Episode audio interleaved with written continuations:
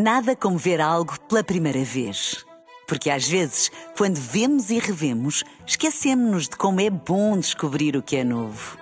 Agora imagine que viu o mundo sempre como se fosse a primeira vez. Zais. Veja como se fosse a primeira vez. Na rádio, no digital, em podcast. Música para sentir, informação para decidir.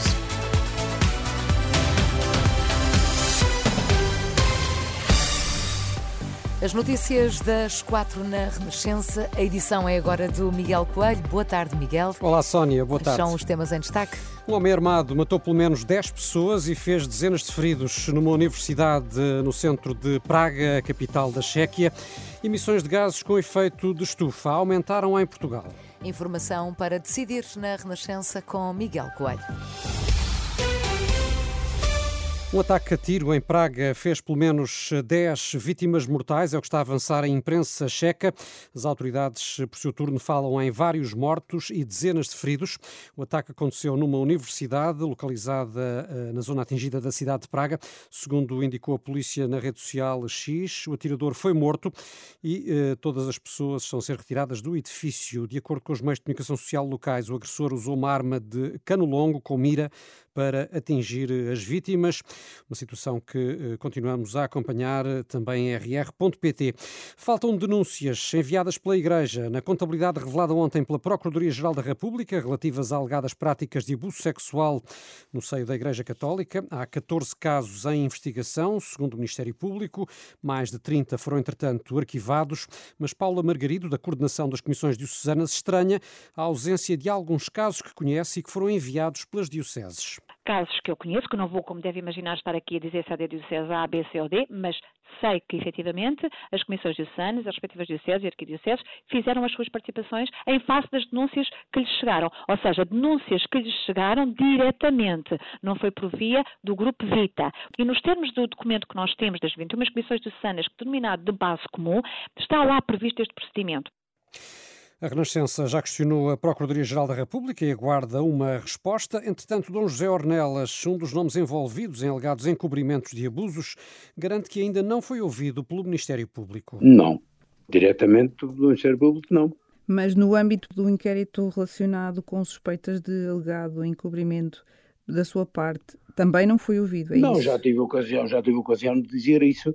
Eu nunca fui nem questionado, nem ouvi dizer pelos meios de comunicação que, eh, que, que estou a ser, que há uma investigação que já correu, já foi fechada, foi reaberta, foi fechada e não sei a que ponto se encontra, mas isso são, são informações que eu colho de jornalistas de outra parte. Portanto, acho estranho, de facto, que eles saibam o que eu não sei. Dom José Ornelas, o presidente da Conferência Episcopal eh, Portuguesa, entrevistado pela jornalista da Renascença Ana Catarina André. A entidade reguladora da saúde diz que o Hospital de Santa Maria, em Lisboa, não garantiu os recursos humanos adequados na transferência da grávida que morreu após ter sido levada para o São Francisco Xavier. O caso aconteceu em agosto do ano passado. Agora a ERS determinou a abertura de processos contra-ordenacionais porque entende que não foram disponibilizados os profissionais para assegurar a qualidade nem a continuidade dos cuidados de saúde prestados à grávida. Um morto e cinco feridos, resultado de um atropelamento com um trator em Beja. As vítimas são trabalhadores agrícolas de nacionalidade nepalesa.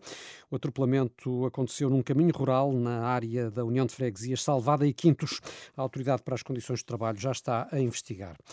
O presidente da UEFA garante que não se oporá à Superliga, mas o calendário da Liga dos Campeões Europeus não permitirá aos clubes jogarem as duas competições. É a reação de Alexander Seferin à decisão do Tribunal de Justiça da União Europeia, que abriu hoje a porta à nova competição, apontando o abuso de posição dominante da FIFA e da UEFA. Os presidentes de Real Madrid e Barcelona saudaram de imediato o acórdão, mas Seferin respondeu assim. Vi hoje na imprensa inglesa que os adeptos estão a chamar a competição Liga Zombie. Não vamos tentar travá-los. Mesmo antes, nunca tentámos travá-los. Eu próprio o disse publicamente por várias vezes.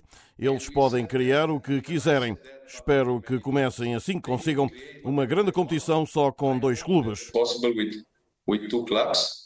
Alexander Seferin, presidente da UEFA, por cá, o presidente da Federação Portuguesa de Futebol, reafirmou discordância e repúdio pela eventual criação de uma Superliga Europeia.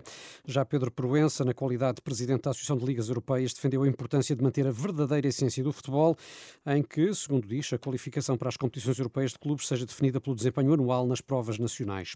Quanto aos clubes, o Benfica foi o primeiro dos chamados grandes a comentar a decisão do Tribunal de Justiça da União Europeia, garantindo que a Superliga continua a não ser uma prioridade ou alternativa e defendendo que a cooperação com a UEFA é o modelo que melhor defende o futebol europeu. As emissões de gases com efeito de estufa aumentaram 1,2% em Portugal em 2022, face ao ano anterior, é o que mostram as estimativas preliminares divulgadas pelo Instituto Nacional de Estatística. Este aumento teve origem em especial nos setores da energia e eh, da indústria.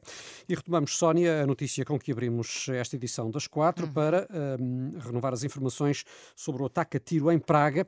Os dados mais recentes indicam uh, que uh, se registaram pelo menos 11 vítimas mortais e uh, 9 feridos graves. São dados que estão a ser avançados pelos serviços de emergência checos e que estão a ser também replicados pelas agências internacionais. E é obviamente uma notícia que vamos continuar a acompanhar também no site da Renascença, em rr.pt e na aplicação. Nada como ver algo pela primeira vez. Porque às vezes, quando vemos e revemos, esquecemos-nos de como é bom descobrir o que é novo.